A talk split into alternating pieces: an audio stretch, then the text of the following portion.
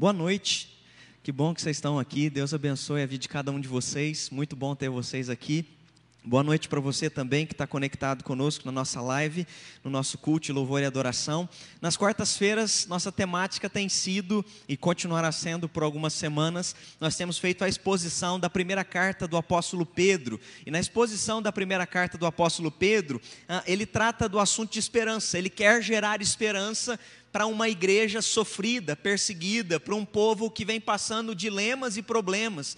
E eu creio que o paralelo para o momento social no qual a gente vive, ele é muito propício, porque nós estamos cansados, nós estamos desgastados, a nossa rotina foi tirada de nós, a nossa convivência social já não é mais como era. A gente se encontra aqui, mas a gente não tem alegria de, no final de um culto poder dar um abraço, um aperto de mão, é aquele negócio distante, cada um com medo um do outro, só não sabe nem levanta a mão, né? A gente fica constrangido porque a nossa vida foi tão afetada que a gente entrou para uma quarentena e a gente parece que agora não sabe mais se sai dela, se não sai, como é que vai ser, quando é que a gente vai poder sair, e a gente fica confuso. Alguns estão desesperançados, alguns estão afetados emocionalmente, outros foram afetados profissionalmente, muitas pessoas passando dificuldade, ah, enfim, várias áreas foram afetadas das nossas vidas. E Pedro, nessa carta, só para fazer uma breve retrospectiva para você que está conosco aqui assistindo aqui na igreja e também na sua casa, ah, Pedro, ele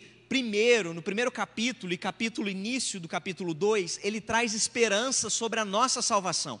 Por que esperança sobre a nossa salvação? Porque ele vai trazer a esperança sobre o propósito pelo qual eu e você existimos. Eu e você, antes da fundação do mundo, Deus nos predestinou, Deus nos elegeu em Cristo Jesus para a salvação. E mais do que isso, ele nos chamou para viver em santidade, mais do que isso, Ele nos regenerou para viver em novidade de vida, ou seja, apesar da nossa pecaminosidade, apesar das nossas falhas, em Cristo Jesus, quando Ele morre e ressuscita, o que Deus está fazendo por meio de Jesus é nos regenerando. O que é regenerar? É nos dar a oportunidade de ter páginas em branco porque o nosso passado é marcado pelo pecado, é marcado pelo velho homem, pela velha criatura, mas em Cristo Jesus, você, no independente da fase ou da idade que você se encontrou com Ele, o que é ofertado a você é uma nova história é um novo recomeço, é uma oportunidade de se arrepender dos seus maus caminhos e então começar a fazer do jeito certo, do jeito que agrada a Deus, do jeito que honra a Deus. Então, é isso que Pedro traz nesse primeiro capítulo e no segundo capítulo também, falando sobre a santificação. Já no capítulo 2, ah, ele começa a tratar um pouco sobre como a esperança vai se dar na vida social. Como é que eu vou ter esperança na vida social, na política? Ele fala sobre é como, como nós devemos nos comportar diante dos líderes. Ele fala como é que o cristão tem que se comportar na convivência social. Ele vai falar também sobre esperança para a vida conjugal, da mulher que é cristã e o marido não é convertido. Ele vai dizer como é que tem que ser a conduta dessa mulher com o seu marido que ainda não conhece a Jesus. E também vai tratar da conduta do homem para com a mulher dentro da sua casa. E ele traz esperança para todos os âmbitos, sejam ele na nossa vida espiritual, vida social, vida relacional, familiar, ele traz também esperança. E é o que nós vimos semana passada, não é? Só para você entender, ele traz esperança para o dia do sofrimento. Para quando você é justo, certo, é um homem temente a Deus, serve a Deus, mas sofre injustiça. Você anda com Deus, você é temente, você ora, você é consagrado, mas tem sofrido a dor tem vindo sobre você. E ele fala que a gente precisa continuar sendo justo, apesar da injustiça. Nós precisamos continuar sendo fiéis quando as pessoas são corruptas. E ele nos incentiva a nos esperançar, a continuar honrando a Deus quando o tempo é adverso para nós, apesar da dor e apesar do sofrimento. E aí ele fala então que nós vamos ser bem-aventurados. Bem-aventurados são vocês quando sofrerem por causa da justiça. Olha aqui que ele diz: quando nós somos justos e sofremos por sermos justos, felizes nós somos. E aí a gente se lembra porque o próprio Jesus disse isso. Bem-aventurados sois se vo vocês forem perseguidos por causa, por minha causa, por causa da justiça. Jesus já tinha pregado isso no Sermão do Monte. Então Pedro, na verdade, só está lembrando, porque ele ouviu isso da boca do próprio Senhor Jesus Cristo. A felicidade, então, não está na prática da injustiça mas está em fazer aquilo que é certo. Ainda que a gente sofra, ainda que a gente seja criticado, ainda que a gente seja perseguido. E hoje Pedro vai dar o exemplo. Como é que a gente pode continuar sendo justo quando nós sofremos? Como é que nós podemos continuar nos mantendo fiéis quando a vida dói? Como é que a gente pode continuar se mantendo espiritual, consagrado e conectado a Deus, quando, na verdade, o cenário externo parece ser de injustiça, parece ser de sofrimento, parece que nós somos mal compreendidos. Como é, para quem é que nós podemos olhar e nos mantermos, não é? Ah, firmes e fiéis, sendo justos e cumprindo o propósito no qual Deus tem na nossa vida, na nossa caminhada. Como é que nós podemos fazer isso? Para quem é que a gente pode olhar e se inspirar? E eu quero convidar então você a abrir sua Bíblia comigo, por favor. 1 Pedro capítulo 3 do versículo 18 ao versículo 22. 1 Pedro 3, do versículo 18 ao versículo 22. Porque também Cristo morreu uma só vez pelos pecados, o justo pelos injustos, para levar-nos a Deus, sendo na verdade morto na carne, mas vivificado no espírito no qual também foi e pregou aos espíritos em prisão, os quais, no outro tempo, foram rebeldes, quando a longanimidade de Deus esperava nos dias de Noé, enquanto se preparava a arca, na qual poucas, isto é, oito almas se salvaram através das águas que também agora, por uma verdadeira figura, o batismo vos salva, o qual não é o despojamento da imundícia da carne, mas a indagação de uma boa consciência para com Deus, pela ressurreição de Jesus Cristo que está à destra de Deus, tendo subido ao céu, havendo-se-lhe sujeitado os anjos e as autoridades e as potestades. Amém e amém. Ah, Pedro aqui, eu não sei se você se atentou, mas até do versículo 13 ao versículo 17, que foi semana passada, ele vai dizer: sejam justos, não é? Porque se vocês forem justos, será que porventura virá sofrimento ou perseguição?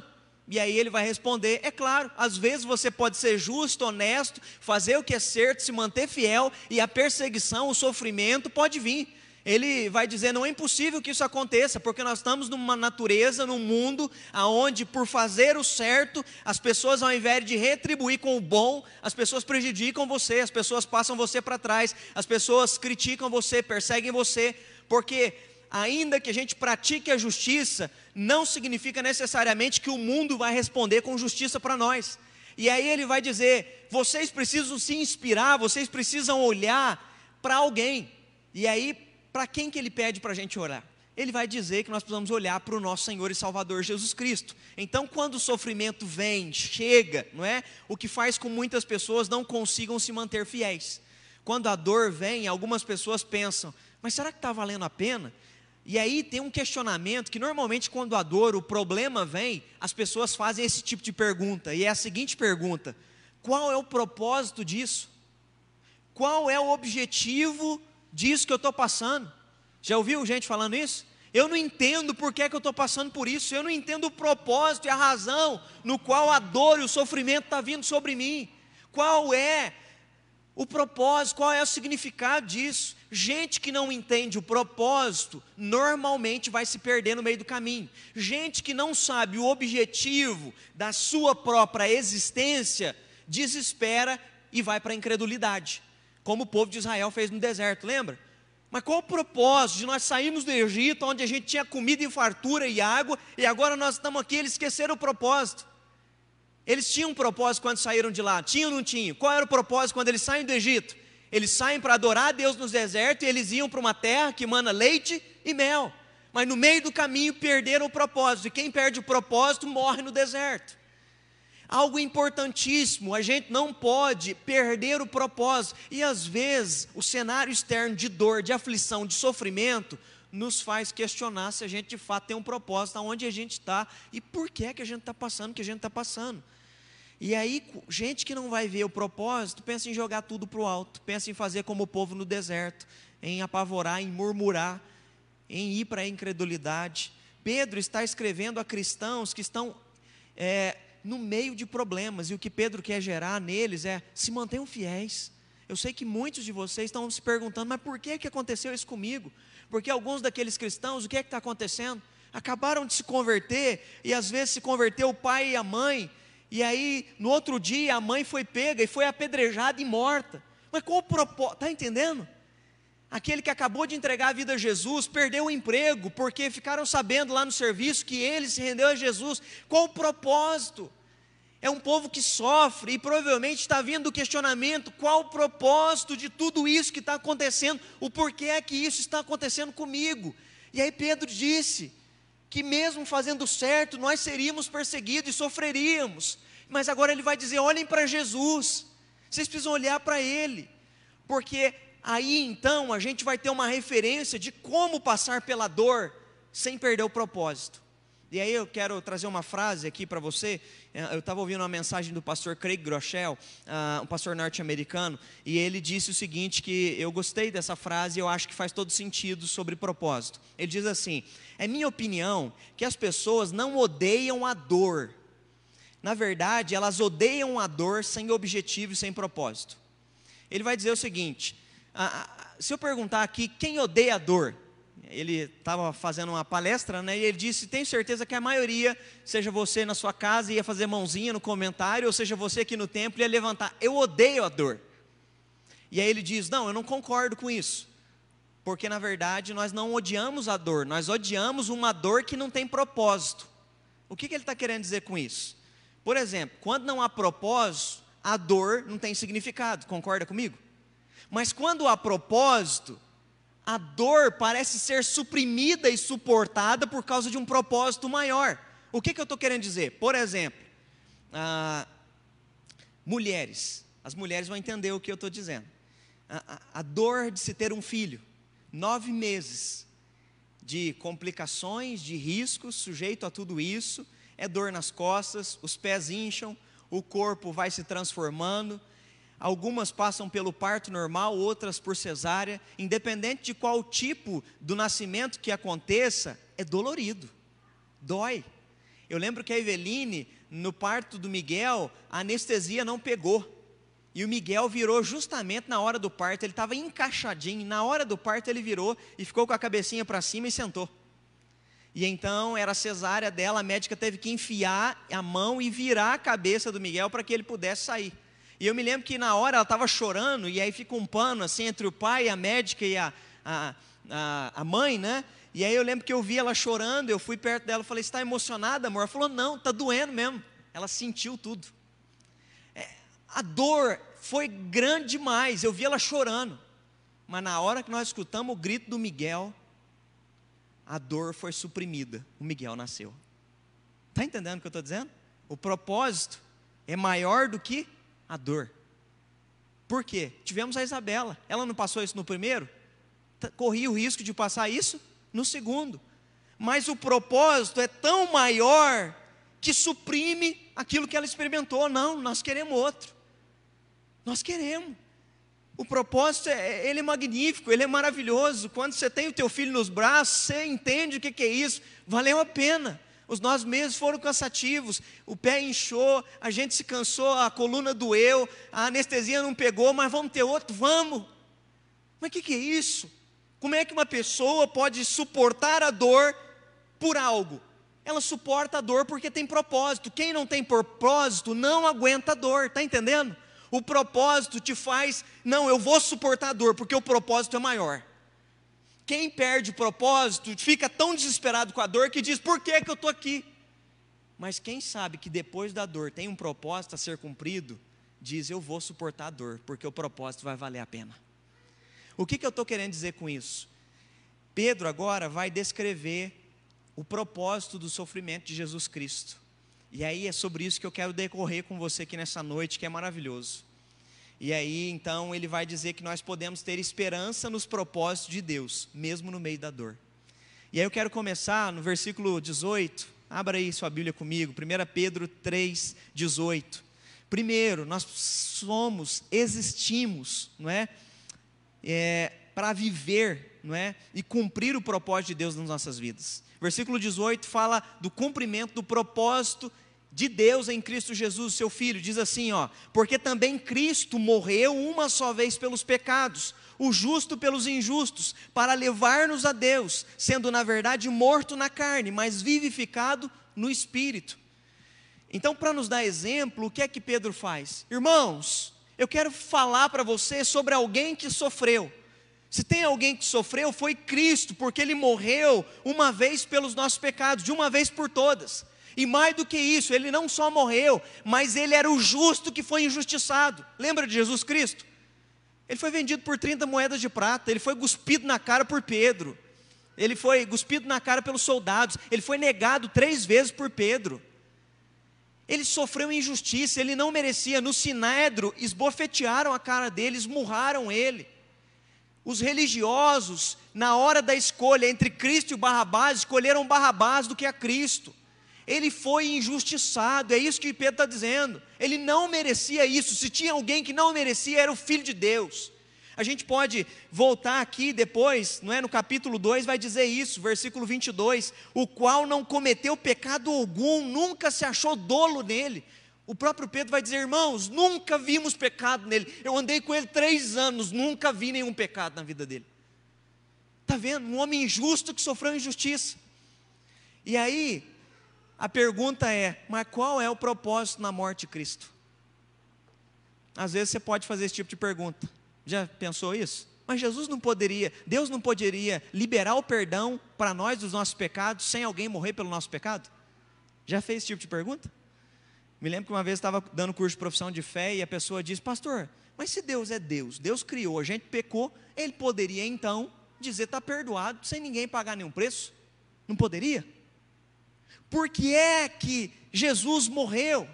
Esse é o questionamento que vem. Pedro questionou isso para Jesus, eu não sei se você se lembra. Jesus pergunta: E vocês, quem dizem que eu sou? Lembra? E aí então Pedro diz: Tu és o Cristo, filho do Deus vivo. E aí Jesus vira para ele e fala: Bem-aventurado és tu, Simão, porque isso, quem te revelou foi o Espírito Santo de Deus, isso veio do Pai. Elogia Pedro e Pedro fica todo contente, mas passa ali alguns minutos e Jesus fala: Irmãos, já que vocês entenderam que eu sou filho de Deus, eu vim e é necessário que eu morra e padeça pelos vossos pecados. Lembra? E aí, na hora que ele diz isso, o que, que, é, que, que Pedro fala? Jesus, para de falar essas coisas de morte. O porquê é que o senhor tem que morrer? O Pedro que está dizendo que Jesus morreu aqui é o Pedro que questionou, mas qual o propósito do Filho de Deus vir na terra e morrer? Ele está andando com Jesus e não entendeu o propósito de Jesus. Por isso ele não entende o sofrimento, ele não entende a dor. Porque quem não entende o propósito, acha que a dor é horrível, não é capaz de ser suportada e nem suprimida, e nem superada. Porque Pedro ainda não tinha propósito e não conseguia ver a missão do Messias. Qual o propósito de morrer sendo justo? Se ele é justo, por que, que ele vai morrer como injusto? Qual o propósito de Jesus, o Filho de Deus, morrer fisicamente? E aí pense comigo, por que que o Filho de Deus, aquele que é o próprio Deus encarnado, habitando entre nós, ele é tão poderoso que quando ele chega para ressuscitar Lázaro, eu não sei se já prestou atenção nesse episódio, ele chega, pede para a multidão retirar a pedra, e na hora de ressuscitar Lázaro, ele não diz, ei, saia para fora. Não, ele chama pelo nome. Lázaro, saia para fora. Por que, que ele tem que chamar pelo nome? Porque se ele diz sai para fora, os defuntos começam tudo a levantar e sair. Porque há tamanha autoridade no nome dele que quando ele diz ressuscita, vida, volta, ela volta. Está entendendo isso?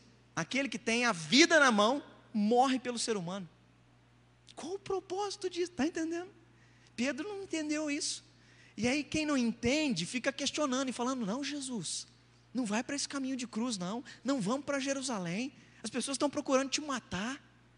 E ele então começa a trazer alguns questionamentos. A questão é que ele ainda não tinha compreendido o propósito. Mas Deus tinha propósito. E aí, por que, que Deus tinha propósito? É o que eu quero falar com vocês. Antes da fundação do mundo, às vezes você acha que foi dois mil anos atrás que Deus resolveu mandar Jesus Cristo para morrer pelos teus meus pecados. A Bíblia vai dizer que antes de criar o mundo e antes de criar o ser humano, o próprio Pedro vai dizer isso na carta dele, o próprio Deus, a Trindade Santa, Deus Pai, Filho e Espírito Santo, fez um pacto antes de criar o ser humano e a humanidade. Que pacto eles fizeram? O pacto da redenção. Mas por que fazer um pacto da redenção antes de criar?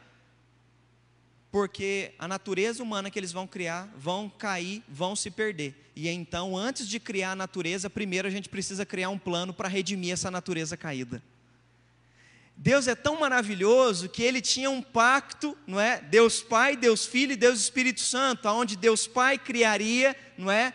E então, de maneira graciosa, enviaria o próprio Filho que morreria pelos nossos pecados e depois mandaria o Espírito Santo para nos convencer de que a gente é pecador e mais do que isso, nos dá a possibilidade de ser um homem e uma mulher novo e nova na presença dele.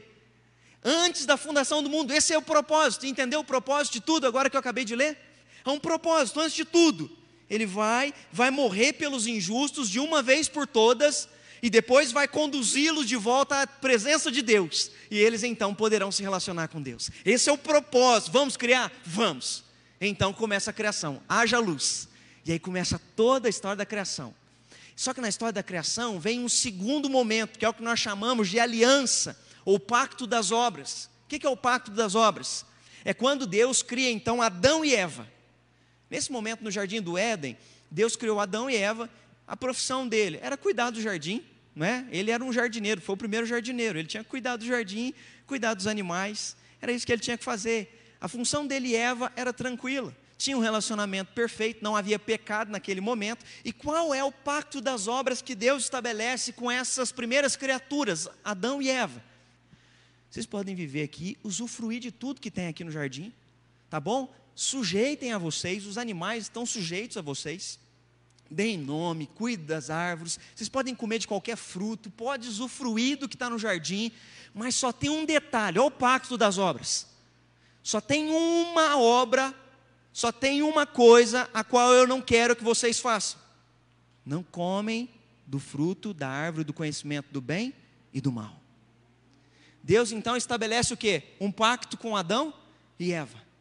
E aí, todo pacto, quando há uma quebra de cláusula, tem as consequências, não tem, Haroldo? E aí, a quebra da aliança do pacto de Deus, cuidando dessas criaturas, é na hora que vocês comerem da, do fruto, a consequência, a cláusula que vai romper esse pacto nosso vai ser que vocês morrerão. Por isso não comam. Adão e Eva poderiam viver felizes, tranquilamente, sem suor, sem dor, sem sacrifício, sem nada do que a natureza humana é sujeita hoje, sem pragas, pestes, as quais nós estamos vivendo, não é? Esse vírus, nada disso tinha ali. Mas quando eles rompem no pacto das obras com Deus, aí você vai ver a consequência. Gênesis já começa a descrever, Gênesis 3, 4, 5 já começa a descrever. Eles foram expulsos do jardim, a dor veio na gravidez da mulher, foi intensificada, o homem do suor teria agora que arrancar o fruto do seu trabalho. Por quê? Porque antes tudo dava naturalmente, não havia problema climático, a terra era boa, era fértil. Mas diante da nossa desgraça de pecado, tudo foi afetado. Nós afetamos a natureza. É por isso que a gente vê terremoto, a gente vê tsunami, a gente vê é, esses climas, né, todo atrapalhado, nevando no Brasil. Então, assim, coisas das quais você fala, o que está acontecendo, não é? Na verdade, fomos nós. Nós quebramos um pacto com Deus lá no Jardim do Éden. E desde então, tudo que nós cuidávamos se tornou corrompido, afetado. A Bíblia vai dizer em Romanos de maneira muito linda que a natureza clama e geme pelo dia da redenção. Sabe o que é isso? As árvores, os animais clamam pelo dia da volta de Jesus Cristo, pelo dia em que Ele vai restaurar aquilo que o ser humano destruiu. Então, diante dessa situação, Deus resolve, pela sua graça, vir até o ser humano, Gênesis 12, e escolher um ser humano que dele formaria uma grande nação, e essa nação teria relacionamento com Deus, pela graça. E Deus começa, através desse povo, através da nação de Israel, Deus começa a dar leis. O que, que são as leis? As leis são para nos ensinar uma coisa: que eu e você somos pecadores. Já percebeu que a lei, na verdade, ela nos lembra como nós somos falhos? A lei nos lembra como nós pecamos contra Deus, como nós pecamos contra o pai e a mãe, como nós pecamos com olhar, como nós pecamos às vezes em tirar do outro aquilo que é do outro, nós pecamos em difamar, em maledicência, nós pecamos em diversas áreas. E então Deus dá a lei para quê? Para que o povo que ele chamou tivesse uma orientação de como viver de maneira saudável. Tome cuidado com essas áreas da vida de vocês, porque se vocês não olharem para a lei, vocês vão cair nesses pecados. E infelizmente, o que é que Israel começa a perceber? Eles não olhavam para a lei, começaram a desviar o coração de Deus e começaram a se afastar da presença de Deus. O próprio Deus vem e se revela também a Moisés e dá a Moisés o que nós chamamos de tipificação. O que, que é isso? Dá para que Moisés leve ao povo uma forma pelo qual o povo poderia chegar diante de Deus e pedir pelo, perdão pelos seus pecados. Que maneira era essa? Tinha que trazer um cordeiro puro, sem mácula, sem defeito algum, levar ao sacerdote. O sacerdote então matava esse cordeiro, derramava o sangue dele e depois ia e levava esse sacrifício diante do Santo dos Santos. Depois então intercedia por esse povo, pedindo perdão dos pecados. Só que algo o povo de Israel entendeu: esse sacrifício não era eficaz. O que é eficaz? Que valia para a vida toda. Todo ano o povo judeu tinha que matar um cordeiro e trazer de novo. Mata o cordeiro e leva de novo. Vamos lá e pede perdão de novo. Vamos lá e vamos de novo. Vamos. De... Tá entendendo? Não era eficaz. Era necessário que alguém viesse e padecesse pelos nossos pecados, mas não podia ser qualquer ser humano. Porque um pecador não pode salvar um pecador. Um mendigo não tem o que dar para outro mendigo, tem? Um cego não tem como guiar outro cego, não. Alguém livre de sujeira, livre de pecado, livre de condenação, tinha que vir e tinha que morrer então e padecer. Um justo tinha que pagar a pena pelo injusto, está entendendo? Alguém tinha que morrer de maneira eficaz. O que é eficaz? Para sempre. E aí então, a boa notícia que nós começamos a entender todo o propósito do sofrimento de Jesus Cristo é que Jesus Cristo vem e ele habita entre nós. E João vai descrever, e nós vimos a glória, a glória do unigênito do Pai. Jesus Cristo vem, se encarna com um propósito: o propósito de viver, de nos comissionar, e mais do que isso, ele também vem para padecer pelos nossos pecados e para pagar aquilo que a gente não conseguiu lá no jardim do Éden. Nós não conseguimos honrar a Deus através das obras, nós não conseguimos servir a Deus através das leis. As leis não nos salvam, elas nos orientam, mas nós nos demos conta de quão longe nós estamos de Deus, nos reconciliar com Deus. Aí então é que Pedro vai dizer: ele vai dizer sobre a morte de Jesus, qual o propósito de Jesus ter sido perseguido, qual o propósito dele vir, não é? E começar a sofrer por causa de nós, porque antes da fundação do mundo, Deus escolheu salvar a gente por meio de Jesus Cristo. E aí, quando Jesus vem, o propósito de todo sofrimento, sabe qual é? O castigo que nos trava a paz, nos traz a paz, estava sobre ele. O propósito da dor de Jesus é para você ter paz hoje. O propósito de Cristo sofrer na cruz é para que você pudesse ter paz na sua relação com Deus hoje, sentado num banco ou na sua casa. O propósito de todo sofrer e de todo padecer de Cristo na cruz do Calvário é por isso. E aí o texto diz: Pois também Cristo morreu uma única vez pelos pecados. Pedro declara que Cristo morreu pelos pecados por nós. Por que, que ele morreu por nós? Isso daqui é ele pagando a sentença foi um pecado penal, ou seja, ele toma aquele pecado nosso que era de sentença de morte. Qual era a sentença de morte? O salário do pecado é a morte. O que é que Jesus faz? Deus, eu vou pegar a sentença deles e eu estou levando sobre mim e eu vou morrer de uma vez por todas para salvá-los. É isso que Jesus faz na cruz do Calvário. Ele não merecia, mas ele estava cumprindo um propósito. Está entendendo agora? Por que, é que Jesus sofreu? Por que, é que Jesus suportou tudo? Porque antes da fundação do mundo, ele declarou para Deus que salvaria a tua e a minha vida. E é por isso que ele suportou tanta dor. É por isso que ele suportou tanta opressão. É por isso que ele suportou a tentação no deserto. É por isso que ele suportou, não é, Judas vendendo ele. É por isso que ele suportou Judas beijando o rosto dele como um traidor e o chamando de amigo, dizendo: "Vem aqui, meu amigo". É por isso que ele suportou que Pedro negasse ele três vezes. É por isso que ele suportou suportou que as pessoas gritassem Barrabás e não o nome dele. Ele suportou tudo isso porque tinha propósito. Doeu nele ver tudo isso. Dói tanto nele que na cruz, provavelmente, no meio de tanto sangue, ele começa a chorar e dizer: Deus, perdoa-lhes. Eles não sabem o que estão fazendo. Mas antes da fundação do mundo, eu me comprometi. E eu vou até o fim. João declara no evangelho dele que, tendo amado seus discípulos, ele amou eles até o fim. Amar até o fim é ir até a última consequência, porque Jesus tinha propósito na vinda dele. Ele não veio para se revelar como um rei, ele não veio para se revelar como alguém que libertaria Israel do Império Romano. Não, ele não veio para esse propósito. O propósito dele foi resgatar as ovelhas perdidas. O propósito dele foi salvar o perdido.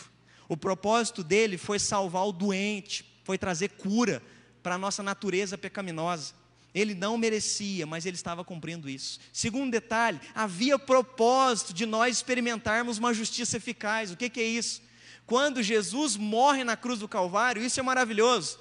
Lembra que eu disse no Antigo Testamento? Uma vez por ano trazia a ovelha, trazia o cordeiro sem pecado, sem mácula, sem sujeira, sem defeito, e levava esse ah, cordeiro ao sacerdote para que ele matasse.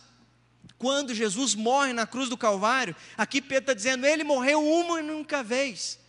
Ou seja, não é necessário que Cristo morra mais. Domingo passado nós comemos e bebemos, não é? Comemos do pão e bebemos do cálice. Não significa que Jesus morreu na hora que eu é, servi a Santa Ceia para vocês. Ele não morreu, ele morreu uma única vez para sempre. O que, que significa isso? Quando ele grita na cruz do Calvário, Tetelestai, ele está dizendo, Deus está pago para sempre. É isso que aconteceu na cruz do Calvário. Então, quando nós comemos do pão e bebemos do cálice no domingo uma vez por mês, nós estamos trazendo à memória o que uma vez valeu para toda a eternidade. Nós somos salvos, está pago.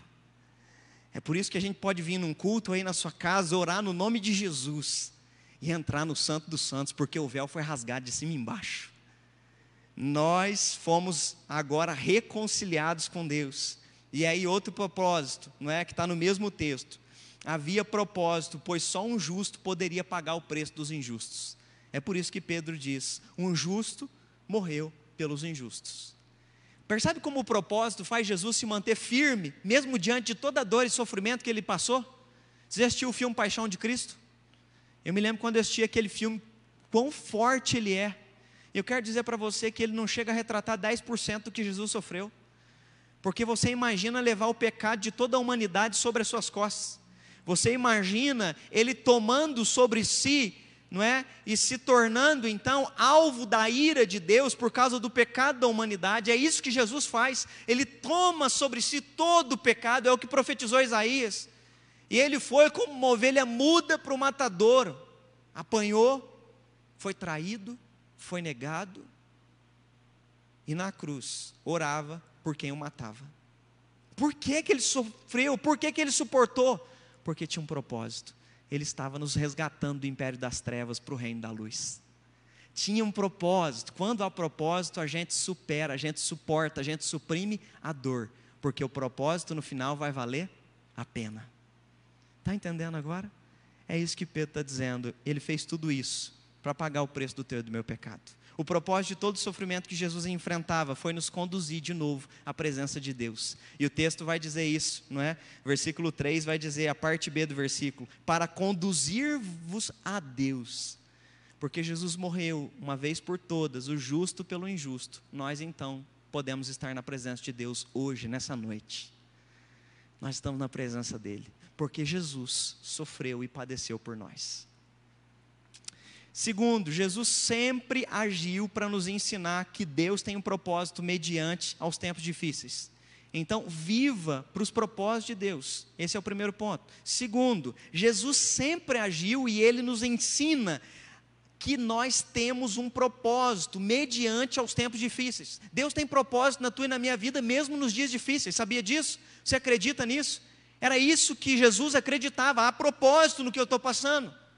Nós, como cristãos, da mesma maneira que Jesus veio para cumprir o propósito, o pacto da redenção com Deus Pai e o Espírito Santo, nós cristãos não estamos aqui por acaso, nós estamos aqui por um propósito. Nós acreditamos num versículo que a gente sabe de cor, Romanos 8, 28. Todas as coisas cooperam para o bem daqueles que amam a Deus, chamados segundo o seu propósito. Eu e você, quando aceitamos a Jesus, nós recebemos um propósito de vida. Então, se está doendo demais, se está sofrendo demais, lembre do chamado do teu propósito. Você está aqui para ser luz, você está aqui para ser sal, você está aqui, ainda que a vida doa, para fazer a diferença, para abençoar as pessoas, para cuidar de pessoas, para abençoar a sua casa, para abençoar a vida das pessoas com as quais você convive. Lembre-se do teu propósito, para que assim como Cristo foi capaz de suportar toda a dor, por o propósito, nós também sejamos capazes. Então, ainda que os tempos sejam difíceis, lembre que você foi chamado segundo um propósito. Versículo 19 e 20 é, é um texto mais profundo e mais complexo. Diz assim: No qual também foi e pregou aos espíritos em prisão, os quais no outro tempo foram rebeldes, quando a longanimidade de Deus esperava nos dias de Noé, enquanto se preparava a arca, na qual poucas, isto é, oito almas, se salvaram através da água. Esse texto aqui, irmãos, só para vocês terem uma ideia ah, o versículo 19 ele é muito profundo. Lutero, né, que foi o reformador, ele chega a dizer que esse texto era o texto mais complexo que ele achava do Novo Testamento e que ele não conseguia entender o que Pedro estava querendo dizer. Ah, há duas teorias aqui, não é? há duas linhas teológicas para esse texto. O texto fala o seguinte: que Cristo foi e pregou os espíritos em prisão. O que, que significa isso? Uma primeira linha teológica vai acreditar que Jesus, quando morre, ele vai ao Hades, ao lugar aonde há anjos postos em prisão, e Jesus vai proclamar para eles vitória, dizendo: Eu ganhei, porque o versículo 22 encerra dizendo o seguinte: que toda autoridade foi dada a ele, anjos e potestades e poderes estão debaixo de Cristo. Então ele vai ao Hades para declarar vitória e todo anjo, todo demônio, todo principado e potestade está debaixo dele agora. Mas há uma segunda linha que aqui Calvino, né, nós do presbiterianismo adotamos, que defendem aí uma conexão do versículo 19 com o 18 com 19, que diz o seguinte: o versículo 19 vai dizer que no outros tempos, e aí eu quero voltar para ler para vocês, os quais no outro tempo foram rebeldes, quando a longanimidade de Deus esperava nos dias de Noé, enquanto se preparava a arca. O que que Calvino acreditava aqui na interpretação desse texto? Ah, que Cristo pregou os espíritos da época de Noé através do espírito profético. De que maneira? Eu não sei se você estava comigo aqui em 1 Pedro 1,11. 1 Pedro 1,11 vai dizer o seguinte: que toda vez que os profetas profetizaram no Antigo Testamento, o Espírito de Cristo estava sobre eles. O que que Pedro está dizendo? Toda vez que um profeta Isaías, Malaquias, Jeremias profetizava, era o próprio Jesus Cristo orientando eles sobre o que profetizar já no Antigo Testamento. Então, o que o texto está dizendo é justamente isso: que Cristo, quando Noé foi construir a arca, eu não sei se você se lembra, mas a arca demorou 120 anos para ser construída. E mais do que isso, Noé pregou para um povo incrédulo, ou seja, ele foi fiel serviu a Deus, mesmo o povo perseguindo, zombando da cara dele, e as dimensões da arca são enormes, são gigantescas. O que, que eu estou querendo dizer com isso? Noé teve que suportar muito sofrimento até ver a arca construída. 120 anos de construção. Mais do que isso, durante 120 anos não chover. Você imagina Deus falando, constrói, porque vai vir uma enchente e vai inundar toda a terra. Mas você nunca viu cair uma chuva do céu. Até então, aquele momento, nunca havia chovido. Mais do que isso, as dimensões da arca são enormes. É 14 metros de altura, 23 metros de largura, não é? É enorme. Como é que eu vou construir um negócio desse, né? 14 metros de altura é, é um prédio de quatro andares. Está entendendo a dimensão de tudo que Noé teve que construir? E além de construir, teve que pregar e ter que ser justo e fiel no meio de uma sociedade corrupta, como vai dizer Gênesis capítulo 5 e 6. Esse povo estava perdido, e aí? A boa notícia é que o texto vai concluir dizendo, não é? Que Noé, no qual poucos, a saber, oito pessoas foram salvas através da água. Pedro vai dizer que o Espírito né, de Cristo atuando em Noé quando ele profetizou, Noé teve que suportar muito sofrimento durante todo esse tempo. Mas depois de todo esse tempo, de 120 anos e de todo o sofrimento suportado, há uma boa notícia: oito pessoas foram salvas quando as águas vieram. E quem é que foi salvo? Família dele. Valeu a pena ser fiel, mesmo na adversidade, ou não valeu? Valeu a pena durante 120 anos se manter firme, honrando a Deus e sendo obediente, mesmo quando as pessoas zombavam e mesmo quando ele parecia ser o louco no meio daquela geração corrupta. Valeu a pena ele honrar a Deus até o momento final e depois ver oito pessoas sendo salvas, a sua própria casa sendo salva. É isso então, não é essa perspectiva que nós queremos trazer, que todas as coisas cooperam para o bem daqueles que amam a Deus. A propósito, houve propósito no tempo de Noé, quando Cristo agiu mediante a pregação e a propósito até os nossos dias de hoje. E aí nós precisamos então concluir, não é? Jesus cumpriu o pacto da redenção, suportou tudo com propósito de resgate nosso, não é? Ele se sujeitou a tudo aquilo que nós precisávamos passar e mais do que isso, ele venceu além de vencer a morte na cruz do Calvário, Jesus Cristo não é, subordinou a si todo o principado e potestade, o que significa que as portas do inferno não vão prevalecer contra a igreja. Ou seja, o inferno não vai prevalecer contra a igreja, porque Jesus Cristo venceu Satanás. Então, além de vencer o pecado, Jesus Cristo, diante de todo o seu sofrimento, de tudo que ele suportou, ele ganha autoridade. E é por isso, então, que o versículo 22 encerra: O qual, depois de ir para o céu, Jesus está à destra de Deus Pai, ficando-lhe subordinados anjos, potestades e poderes. Que assim também em Cristo Jesus, eu e você possamos cumprir o propósito da nossa vida. Às vezes você pode estar confuso quanto ao propósito da sua vida. Às vezes você pode estar como o povo de Israel no meio do deserto, se esquecendo pelo qual motivo você foi chamado, por qual motivo você foi resgatado da escravidão do pecado. Às vezes você está confuso sobre como se manter fiel quando você não está compreendendo o cenário de adversidade. Eu quero convidar então você a fechar seus olhos. E assim como Cristo Jesus se manteve fiel e morreu, é? e foi obediente até o fim, vai dizer o apóstolo Paulo. Ele se submeteu a Deus. Eu quero convidar você a fechar seus olhos e aclamar Deus. Eu quero me permanecer no propósito. Ainda que eu não compreenda, ainda que esteja doendo o cenário, ainda que haja problema, ainda que seja, Deus, algo que seja difícil de suportar, eu quero suportar pelo Senhor. Eu quero suportar debaixo da tua graça, debaixo da tua força. Eu sei que o Senhor tem propósito na minha vida. Em nome de Jesus, se reencontre com Deus nessa noite.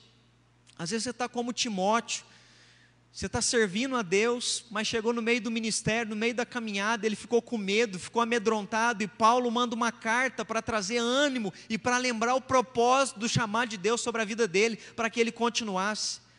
Pai, no nome poderoso do teu filho Jesus Cristo, nós estamos aqui nessa noite mais uma vez e Deus, diante de todo esse mundo, ó Pai, que jaz no maligno, como diz a tua palavra, Deus, que vive debaixo das garras, ó Pai, de Satanás, ó Pai, debaixo de tanto pecado, de tanta corrupção, ó Pai, quando a gente liga jornal, noticiário, ó Pai, a gente às vezes se sente angustiado, Deus, com política, com o cenário, ó Pai, às vezes, ó Pai, da pandemia se apresentando, ó Pai, questão financeira, ó Pai, crise, aumento, ó Pai, das coisas, inflação, a gente fica preocupado com tudo isso, ó Pai, com o cenário externo, Deus, mas nós não queremos perder de vista, Deus, o propósito pelo qual nós estamos aqui. Nós estamos aqui porque o Senhor nos chamou, Deus, porque o Senhor nos predestinou antes da fundação do mundo, e em nome de Jesus nós queremos nos manter fiéis, sendo os tempos bons ou os tempos adversos. Nós queremos te honrar, Deus, quando as coisas vão bem, quando as coisas estão difíceis. Nós queremos, Deus, estar em santidade quando a igreja está com a porta aberta e todo mundo no templo,